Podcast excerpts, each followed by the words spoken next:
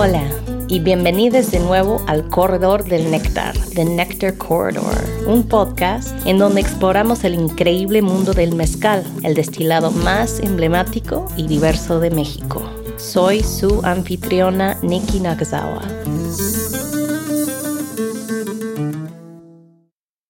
Hoy tenemos un viaje espiritual por los santos protectores de la cultura del mezcal. Vamos a visitar un lugar lleno de amor y respeto por la cultura mezcalera, llamado altar, atendido por Asís y Mar Cortés. Acompáñenme mientras Mar me da la bienvenida y a ustedes también. Queremos darle la bienvenida a este espacio que se llama Espíritus Mágicos.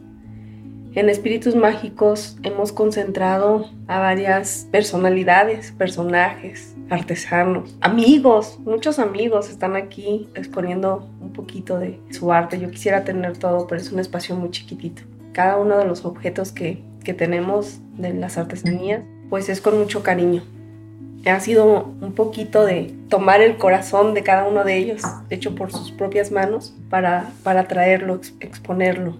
En espíritus mágicos todo se puede tocar, todo se puede ver, todo se puede sentir.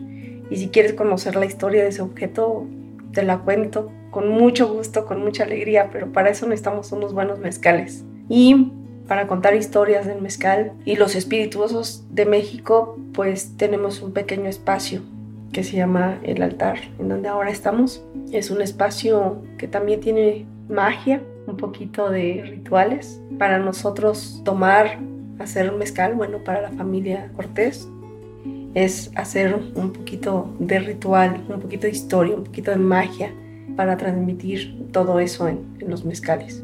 Entonces, este espacio es precisamente eso, un altar donde los espirituosos de México y los espirituosos, en este caso el mezcal, tienen una historia que contarte. Asís Cortés viene de una familia de mezcaleros de más de cuatro generaciones. Él recuerda el zapoteco como el lenguaje de sus abuelos y de sus padres. El español es un idioma que se comenzó a hablar en las últimas generaciones de su familia. Sí, para nosotros es traernos un pedacito de casa, ¿no? en casa en, Matatlán, de donde somos, siempre en todas las casas va a estar un espacio dedicado al ritual de agradecer, al ritual de recibir a los amigos, a la familia, a nuestros ancestros. Y este espacio en casa se llama altar, que tiene una influencia católica, pero también tiene muchísima conexión con nuestras raíces, con nuestra cultura. Seguimos conservando afortunadamente mucho de la cultura zapoteca, desde la lengua, tradiciones, rituales.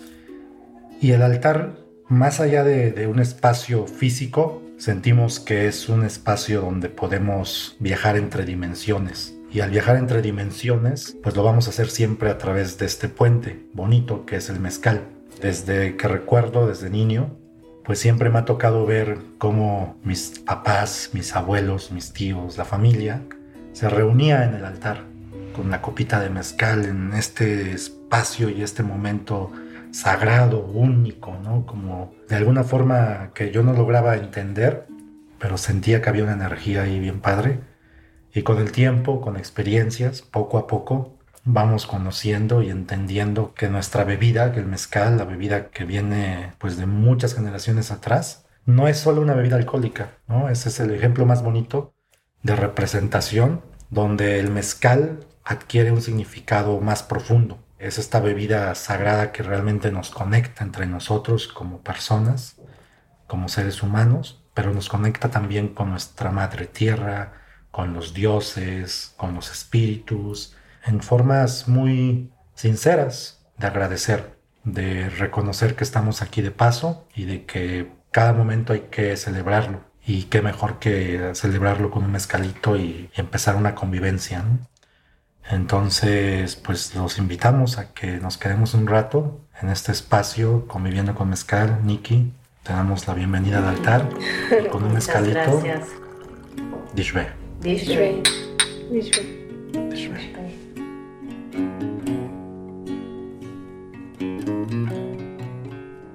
Pues desde siempre He aprendido que se le da mezcal a la madre tierra por respeto a ella, porque de ella viene todo, ¿no? De ella viene el maguey. El maguey pues es la esencia del mezcal, es la planta. Estamos aquí en el altar y le vamos a ofrecer un mezcalito a, a los dioses como muestra también de ese agradecimiento. Hacer mezcal es poder traer todo tu conocimiento, tu respeto, ¿no? el respeto a las tradiciones, el respeto a lo que la familia nos heredó, a esa educación que tuvimos y poder, con ese mismo respeto a la planta, al proceso, a la gente, poder encapsularlo todo, la belleza del maguey y del mezcal y compartir algo desde el corazón. ¿Y qué quiere decir Dishbe en zapoteco? Dishbe, como muchas palabras en zapoteco, no tienen una traducción literal. Sin embargo, si tú preguntas, normalmente cualquiera te diría que es decir salud. Pero, pero no, si nos vamos un poquito más para atrás, entenderemos que, que muchas de las palabras que se expresan en zapoteco, pues hay más significado ¿no? del que a veces podemos traducir. Tuve la suerte y la fortuna de crecer con una familia muy zapoteca con bisabuelos que no hablaban español, con abuelos que pues, igual primera lengua es zapoteco y muy poquito español, y mis papás que también primera lengua es zapoteco y, ya un poco más de español, y entender pues que a veces con una palabra o dos expresan mucho más, ¿no? Es un sentimiento. Entonces Dishbe es justo eso, es un sentimiento muy profundo, que en muchos de estos rituales, de estos momentos en el altar, de estos momentos en el campo, después de sembrar el maíz, el frijol, el maguey, pues le ofreces a la madre tierra un mezcal. Y en esa expresión les dices Tishbe, porque estás diciéndoles gracias, ¿no? Por permitirme trabajar, por permitirme pues sembrar, esperando que pues me cuides, ¿no? El, alimento y que un día me puedas dar este maíz o este frijol o el maguey. Y cuando vienes a la cosecha, el, el, sentirte alegre, feliz de que vas a cosechar después de muchos años, pues es reunirte con la familia, con los amigos y volver a ofrendar un mezcal. Y en zapoteco me ha tocado escuchar, ¿no? Cómo le agradeces a la madre tierra, le dices gracias, gracias por esta cosecha, gracias. Y en ese gracias expresas este sentimiento de decir dishbe, porque aparte nada más lo haces con mezcal. No lo haces con una cerveza, no lo haces con un atole, no lo haces con el café, no, lo haces con el mezcal. Y cuando dices dishbe, lo he visto, ¿no? Siempre es dishbe, con esta, con esta energía y este sentimiento profundo que de alguna forma, digo, no puedes resumir esa expresión, pero de alguna forma podemos decir que es agradecimiento con el corazón y con respeto. Está ligado todo esto.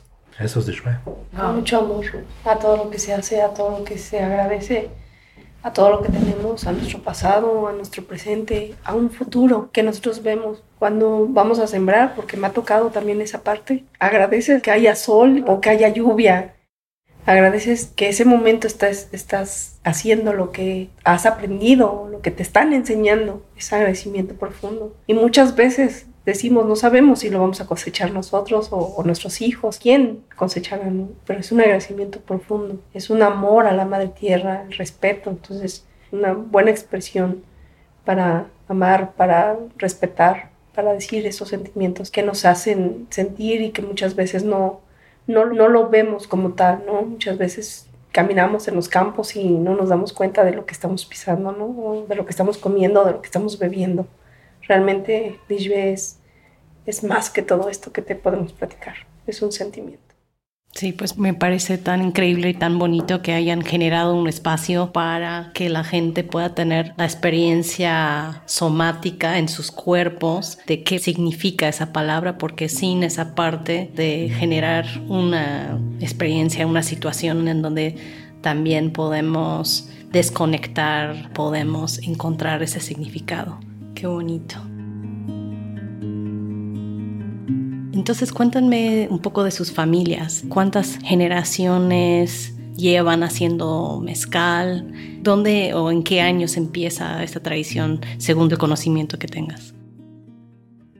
Nosotros como mezcaleros desde que recuerdo mi papá, mi abuelo ya hacían mezcal. Nos toca preguntar, preguntar desde dónde, desde quién empezó. Lamentablemente no hay documentos. Hay una época en el tiempo en nuestro pueblo que pues, nadie sabe qué pasó. Existen unas ruinas donde se producía mezcal. Una que pues pertenece o perteneció a la familia de mi papá y la otra a la familia de mi mamá desde niños pues siempre nos tocaba ir a, jugar con los primos, a ir a, pues no sé, jugar en el campo, ¿no? Y, ver ahí las piletas de fermentación, ver ahí el, ojo de agua, los ductos, los canales donde pasaba el agua para la captación de la destilación en barro.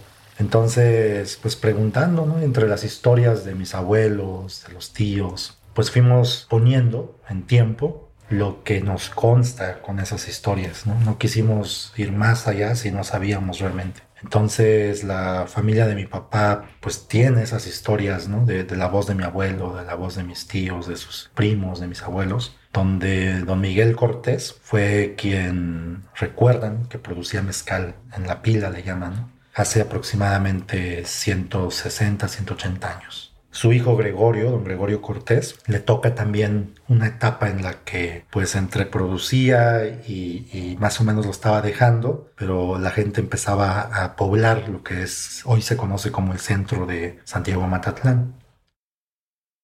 Pues mi abuelo produciendo antes en otro lugar y luego por fin tener, tener su palenque, su hermano, que se llamó también Miguel Cortés, pues también, ¿no? Empiezan a hacer equipo. Entonces en este palenque de, de mi abuelo, pues es donde mi papá crece haciendo mezcal. Y la historia que conozco es que mi abuelo, pues con mucho esfuerzo, sobre todo estando en un pueblo sin este acceso a la ciudad como hoy se conoce, pues con mucho esfuerzo le ofrece a mi papá ayuda, ¿no? Le dice, si quieres ir a la escuela, te ayudo, ¿no? Yo te apoyo y pues ve, ve a la escuela, ¿no? O sea, ir a la escuela era salir de la primaria y poder seguir estudiando.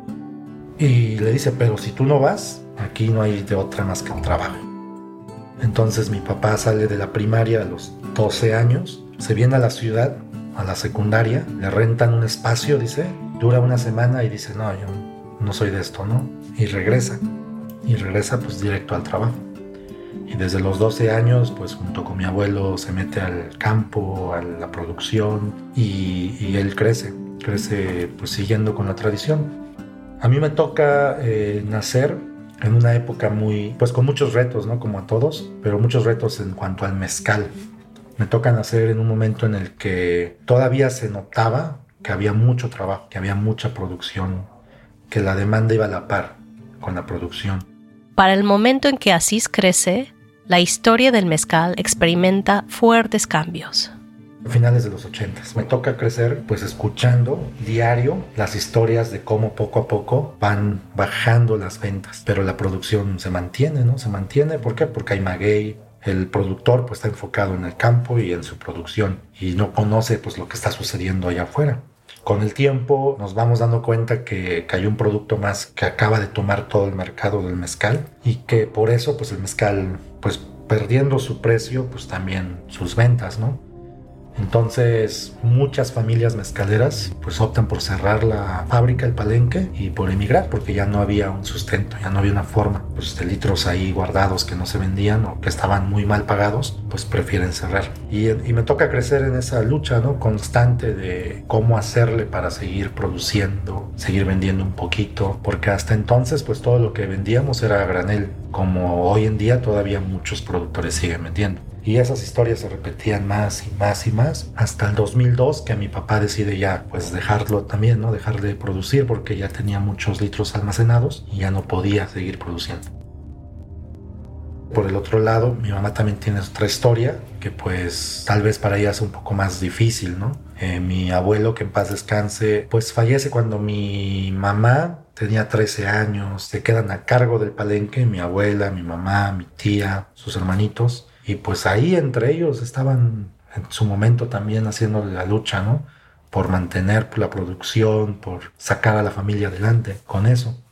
Y pues como a todos, ¿no? En el pueblo, a todos los primos, tíos que conozco, pues nos fue mal, ¿no? Al grado de que pues el mezcal perdió su, valor. Entonces sí, fue, fue un tema ahí de, para nosotros, para pues tener que buscar cómo hacerle para rescatar y regresarle su valor al mezcal, ¿no? Porque el mezcal como tal, pues siempre ha estado y está, no ha cambiado, o sea, su esencia, su calidad, su trato sigue siendo el mismo, pero fue mucho trabajo de cómo darle ese reconocimiento y poder llevarlo fuera de su contexto para demostrar que como otras bebidas igual de apreciadas, el mezcal también tenía su valor. Claro. ¿Y cómo fue el proceso de revalorización del mezcal dentro del mercado? porque eh, estamos hablando de los años en donde se producía mezcal y que formaba todavía gran parte y sigue siendo gran parte de una cultura local en donde se compra el mezcal para las fiestas. Pero luego, ¿qué sucede? Que hay una devaloración a, a nivel cultural y a nivel del mercado. ¿Y cuál ha sido este proceso de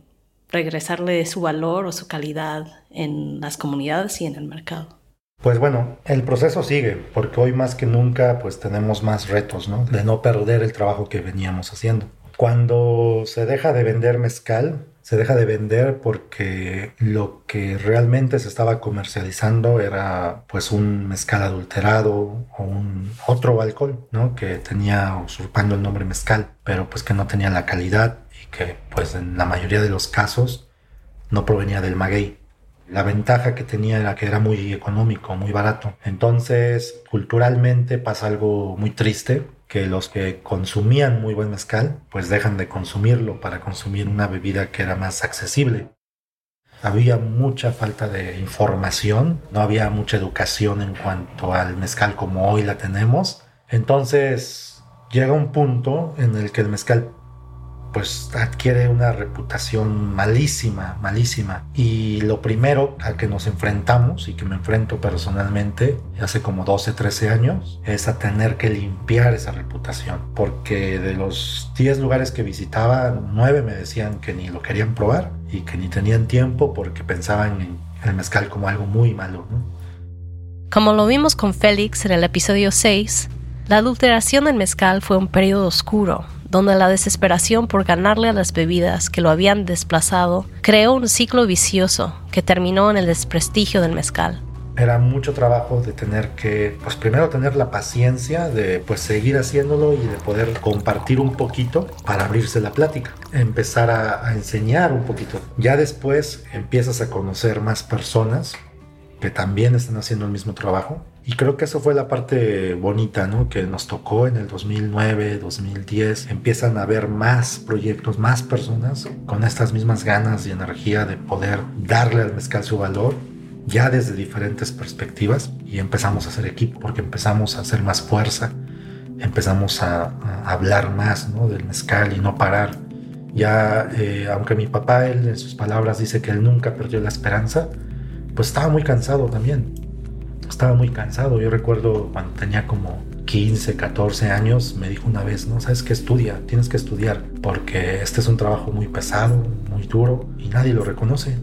O sea, el grado de, que alguien que ha hecho eso toda su vida, que sabe del valor que tiene, le diga a su hijo que, que no lo haga, era fuerte, ¿no? Lo que estábamos viviendo era muy fuerte. Entonces, yo creo que sin darme cuenta inconscientemente eso me daba más fuerza, ¿no? Luego viene esta etapa en la que este, pues, todo el mundo descubre el mezcal. El mezcal llega a entrar a, pues, a, espacios ¿no? donde ya hay un conocimiento de otras bebidas, del vino, del whisky, de la cerveza, etcétera, de la gastronomía. Y pues es más fácil entender que el mezcal trae consigo todas estas propiedades y diversidad y etcétera, que todos ya conocemos hoy. Y, empieza algo bien bonito, ¿no? Empieza este movimiento en el que todos vemos al mezcal como, como esa bebida que ahí estuvo y que sale de, de, esa oscuridad, ¿no? Y está bien padre, me toca vivir un par de años de, wow, no, sí se logró y todo.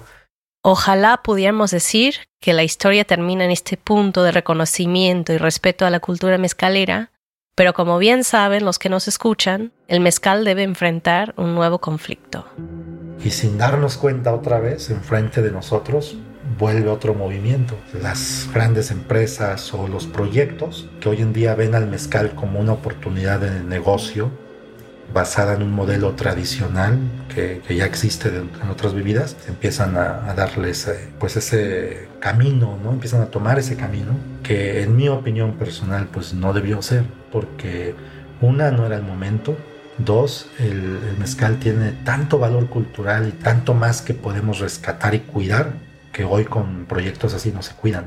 Y con el tiempo empiezan a surgir más y más y, hoy por hoy tenemos un reto mucho más grande. Y por eso el esfuerzo de este espacio, por eso el esfuerzo de cada cosa que hacemos, está enfocada a cómo podemos darle más valor a lo cultural, a la parte que realmente importa, que es la tierra, que es el ecosistema, que es la gente, que es pues esto tan bonito que es el mezcal, ¿no? El día que yo pierda ese respeto y me vuelva un producto o una bebida alcohólica nada más, habré perdido mis raíces, habré perdido mi cultura y habré perdido el respeto a mi familia y a mi tierra. Y espero que eso nunca pase. Pues en nosotros está que no pase, ¿no? Definitivamente. Mar tiene su propia historia familiar que la conecta con los rituales y la cultura mezcalera. Y Mar, ¿tú creciste en Oaxaca? ¿Cuál es tu historia y cómo ha sido como tu entrada en el mundo mezcalera? Bueno, mis papás y toda la familia de mis papás, todos mis antepasados, mis ancestros, somos de Matatlán. Nací en la Ciudad de México, mi historia es muy peculiar porque mi mamá se fue de, de Matatlán porque se le morían los, los hijos. Ninguno se le logró aquí en Oaxaca. Ella decía que era una temporada de brujas que mataban niños.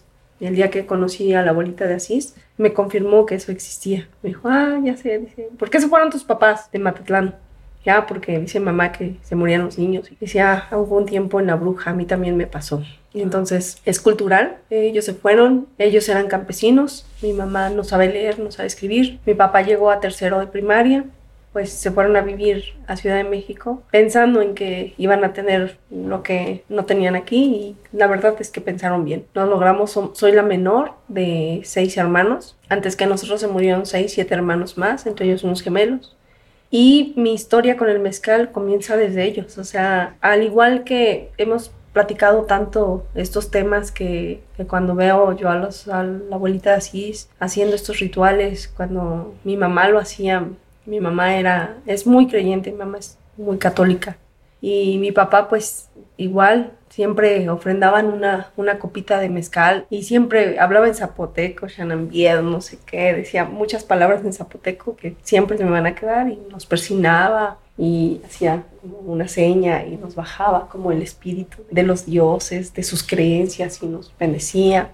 Y mi papá, pues, aunque fueran las 8 de la mañana, se desayunaba su, su copita de mezcal y para él era como una bendición interna, ¿no? No lo entendíamos hasta después de que lo fuimos haciendo conscientes. Cada celebración, cada año nuevo, cada Navidad era tomar mezcal. Igual, el ritual del mezcal, nos soplaban mezcal, nos soplaban un chorrito de mezcal con agua cuando teníamos algún susto, cuando teníamos algún dolor. Para mí la vida con el mezcal es Matatlán. Crecí pensando que solamente en Matatlán se hacía mezcal. Digo, mis papás no, no fueron mezcaleros, eran campesinos, pero entraban a la jima de, de, los agaves. Mi papá era leñero, les llevaba la leña a los palenqueros, a los maestros palenqueros, y de repente se quedaba ahí. Decía, me voy a quedar un ratito a palenquear, ¿no? Entonces también se quedaban. Recuerdo que mi primera borrachera fue con mezcal. Mi mamá guardaba el mezcal en el ropero. Era bien chistoso mi hermanito y yo que nos emborrachamos con mezcal. Y le encontrábamos el gusto. Mi mamá, lejos de enojarse, pues nos cuidaba y nos decía que pues no, no teníamos que emborracharnos con, con mezcal, que el mezcal era de respeto. Mar nunca perdió la conexión con el pueblo de sus ancestros porque viajaba constantemente. Pues yo venía todo el tiempo, mi mamá nos traía. Una de las cosas que mi papá hacía exactamente era llevar mezcal de aquí y productos de Oaxaca, chorizo, cecina, uno de sus primos es carnicero. Entonces compraba la carne y se la llevaba a vender a la Ciudad de México. Entonces de eso sobrevivimos pues todos, ¿no?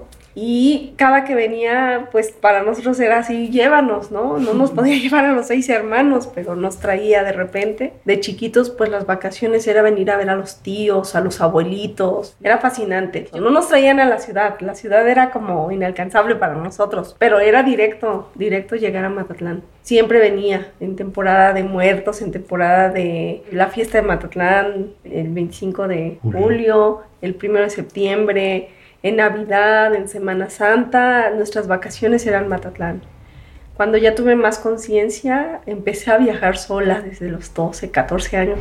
Viajaba sola en un autobús que hacía quién sabe cuántas horas a Oaxaca y Oaxaca a Matlán. Y en una de esas venidas a ver a mi hermana, pues conocí a Onassis Cortés. Ahora, ustedes se preguntarán cómo se conocieron esas dos almas amorosas y agradecidas del mezcal. Hace nueve años que, que conocimos a esta parte que, que ahora nos hace sentir que estamos vibrando en la misma sintonía. Nos conocimos septiembre en un baile, en un baile de, de Matatlán, de la Virgen de, de, los Remedios. Y desde ahí no pude, no, no, nunca más nos desconectamos. Septiembre y hasta la fecha estamos, pues, estamos juntos, nos casamos y pues estamos felices. Se ven felices, eso es muy padre. ¿Y cuáles son las tradiciones que ustedes dos conservan con el mezcal? Más allá de pues, los agradecimientos que dan a la tierra y a los santos y los vírgenes, ¿siguen usando el mezcal de forma medicinal? ¿Y qué otros usos tiene el mezcal o significados tienen para ustedes? Pues son muchísimas. Creo que hablar de rituales, hablar de tradiciones, rituales, es este, a veces uno se imagina el ritual así donde reúnes y haces todo un rollo ahí que, o sea, el día a día es un ritual, ¿no? el día a día nos da la oportunidad de poder manifestar todas las creencias y las tradiciones que tenemos. Crecimos, ¿no? Escuchar la historia de Mar, pues es un reflejo de eso, que aunque se fueron lejos de la tierra donde se encuentra Matatlán, pues realmente no se desprendieron de sus raíces, siguieron creyendo y conservando esas tradiciones. Pero, pero el mezcal está en todo, desde el nacimiento, es dar la bienvenida con un mezcal al bebé, el ponerle mezcal en las encías, los niñitos que meten el dedo en la copita, lo hicimos, ¿no? Yo recuerdo conscientemente empezar a probar mezcal. Yo empecé creo que a los 3, 4 años, ¿no? Que iba del chorrito y pues ponía mi dedo y me ponía a saborearlo, ¿no? Pero sí, o sea, el, crecer, crecemos con mezcal.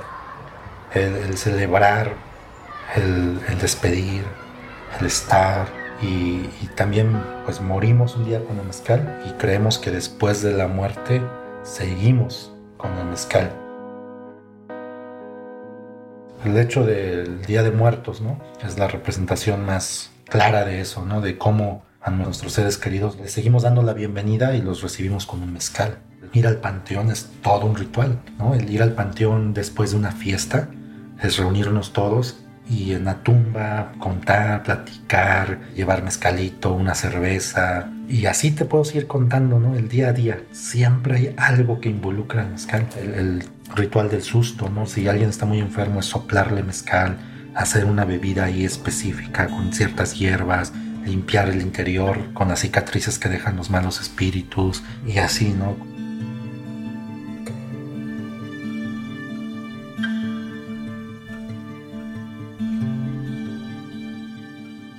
Una vez llegamos a la casa de mis papás durante la pandemia del año pasado y ni bien entramos, o sea, abrimos la puerta y ni entramos y olía tepestate, pero riquísimo, riquísimo. Y yo así de, a tepestate. Digo yo así de, ah, será porque ya llegué aquí a la casa y se me antojó. Entonces yo estaba con esa duda, ¿no? Pero pues me lo mantuve así como, ah, pero huele bien rico. Entonces llega mi mamá y así de que, a ver, desen la vuelta, les voy a, a este, sanitizar. sanitizar. Y empieza así como, y cuando empieza a hacer eso, puro tepestate. y, le digo, ¿eso qué es? Me dice, son puntas. Digo, pero son puntas de tepestate. Y me dice, sí. y yo, ah, échame más, échame más. Entonces pareciera que el mezcal no es mucho, pero es todo. O sea, para nosotros es el mezcal es todo. Estamos, no sé, en por eso digo, este espacio para nosotros es un pedacito, como bien lo dijo así, es un pedacito de eso, es un pedacito de mi mamá, o sea, recordar que te hace así, que, que te bajan los santos en Año Nuevo, es, es, la abuelita limpiando toda la casa con, con el copal que ahorita les pusimos, y, y, las flores y el mezcal, y, y no brindamos ni con vino, ni con sidra, siempre mezcal, es como nuestro santito, pues, ¿no? Nuestro amuleto, nuestro todo. Todo. Creo que al final del día el, legado más bonito que podemos dejarle a la siguiente generación es la conservación de lo que nos dejaron a nosotros. El haber recibido algo tan bonito, tenemos la responsabilidad y el compromiso de poder dejarlo a la siguiente generación. Y si en nuestra generación y en nuestro momento vemos cómo se está pues perdiendo, bueno, pues rescatamos lo poco que podamos para no perderlo todo y que no se quede en una historia de no, había un día en el que el mezcal era así, no.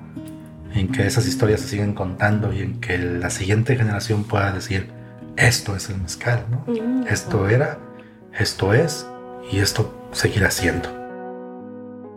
Hay una frase que usa mi suegro, don Valentín Cortés, que dice el mezcal es como un ser humano. Y si tú ves al mezcal realmente con vida, le vas a tener respeto a la vida. Que cada mezcal tiene un poquito del carácter del maestro mezcalero. Vas a darle el respeto que se merece. En el altar afloran historias y emociones de las vidas dedicadas al mezcal. El ritual es compartir con la comunidad. Y por eso decimos que el altar no es un lugar secreto, es un lugar privado, donde tú mismo haces una conexión con los mezcales. Quizás es una conexión con las palabras de la persona que está aquí, el cicerone que te va guiando, pero también es una conexión contigo mismo. Tú vas a encontrar un pedacito de ti en un poco de historia y nos ha tocado que llegó una persona que decía, yo soy la última generación de zapateros. Y estaba llorando porque dijo, estoy tan fascinado con la historia que ustedes están rescatando porque yo no pude y ya no puedo dejar un legado porque me perdí, se acabó y ya no puedo rescatarlo. Entonces al contar esa historia, él mismo se conectó con la suya. Y fue muy, muy bonito y muy interesante. ¿Cómo no tener el respeto a eso? ¿Cómo no tener admiración, cariño, sensibilidad? Le dijimos, nunca es tarde. Maestro, claro que usted puede. Quizá no lo haga ya por como un negocio, ¿no? Sino por el gusto, por, por la enseñanza, por dejar. Y asimismo, del otro lado, en espíritus mágicos, un maestro platero que dice, nadie, nadie quiere aprender el oficio. Les pago a los chamacos que vayan y que aprendan y no quieren. Llora y se siente tan triste porque dice, ¿ahora qué voy a hacer? Yo quiero enseñarles a hacer a mano todo y ellos no quieren. Entonces es un espacio donde tú te encuentras, donde tú buscas algo que, está perdido, tu eslabón perdido, lo buscas y a lo mejor lo encuentras. Y a lo mejor solamente es un momentito, es una, una conexión con algún espíritu que anda por ahí y que hace clic. Sí, pues es eso, ¿no? Yo creo que es triste cuando, cuando se pierde esa sensibilidad y, es muy fácil perderse porque pues estamos en, una sociedad ¿no? donde hay muchas mentes, muchas formas de pensar, donde siempre hay circunstancias que de alguna u otra forma nos quieren mover para acá y para allá y, pues no, es simplemente aferrarse y entender que lo que estamos haciendo pues es muy bonito y es algo que merece, merece ese respeto y, y entender la palabra respeto nos ha costado. Seguimos aprendiendo de ella. Realmente que yo diga hoy, no, es que todo es respeto, ese es el sueño que tenemos, ¿no? Pero seguimos en esa lucha constante por realmente demostrarlo y vivir con el respeto con el que hablamos, ¿no? Para Mari Asís, los mezcales de Matatlán no son fáciles de definir. Cuando degustan un mezcal, piensan tanto en la producción y el trabajo involucrado como en los aromas y sabores. Hay que darse el tiempo para entender la complejidad y la identidad de cada mezcal. Es un proceso continuo de aprendizaje, muy difícil de explicar en palabras, pero que es posible de entender con la mente y el alma. El mezcal cuando lo vas sirviendo es, es un espíritu, un alma sin cuerpo y cuando lo tomas, ya toma tu cuerpo. Entonces, bien chistoso, y estás en casa y casa también puede ser tú mismo, ¿no? Tu mismo cuerpo. Y si tú estás valorando esto, estás valorándote porque lo estás consumiendo, porque está dentro de ti. Y el respeto que le das y el amor que tienes es lo que está en ti, lo que te estás consumiendo. Pues muchas gracias por esa bendición. que lo sentí como y lo recibí como una bendición, eso de, del espíritu sin cuerpo. Sin cuerpo.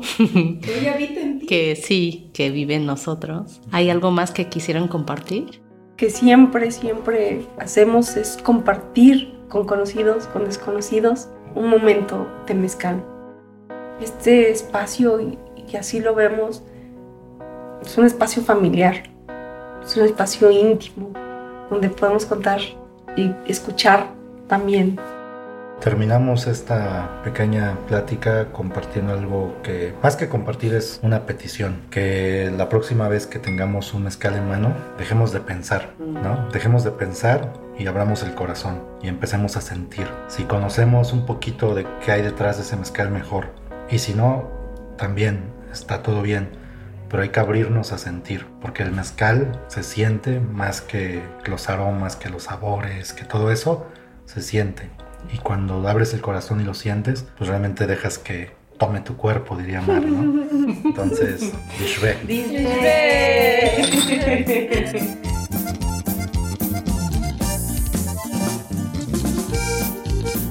Muchísimas gracias a Mar y a Cis por compartir su espacio, sus ritos y sus historias conmigo. Saludos desde las tierras del mezcal y hasta la próxima.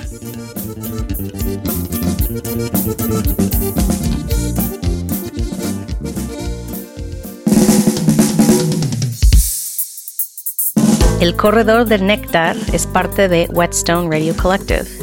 Gracias al equipo del Corredor del Néctar, productora Jackie Nowak, productora asociada Rosina Castillo, editado por Andrés Jiménez de Catarsis Audio, investigación realizada por Olivia Mayeda, ilustración por Alex Bowman. Gracias a la banda Las Nortenitas de Oro por acompañarnos con su música. También me gustaría agradecer al fundador de Whetstone, Steven Satterfield, a la productora ejecutiva de Whetstone Radio Collective, Celine Glacier, al ingeniero de sonido Max Kotelchuk, al productor asociado Quentin LeBeau y al becario de sonido Simon Lavender. Pueden obtener más información sobre este podcast en whetstoneradio.com también pueden encontrar a Whetstone Radio en Instagram y Twitter y suscribirse a nuestro canal de YouTube Whetstone Radio Collective para obtener más contenido del podcast en video. Hay mucha más información sobre todo lo que sucede en Whetstone en whetstonemagazine.com.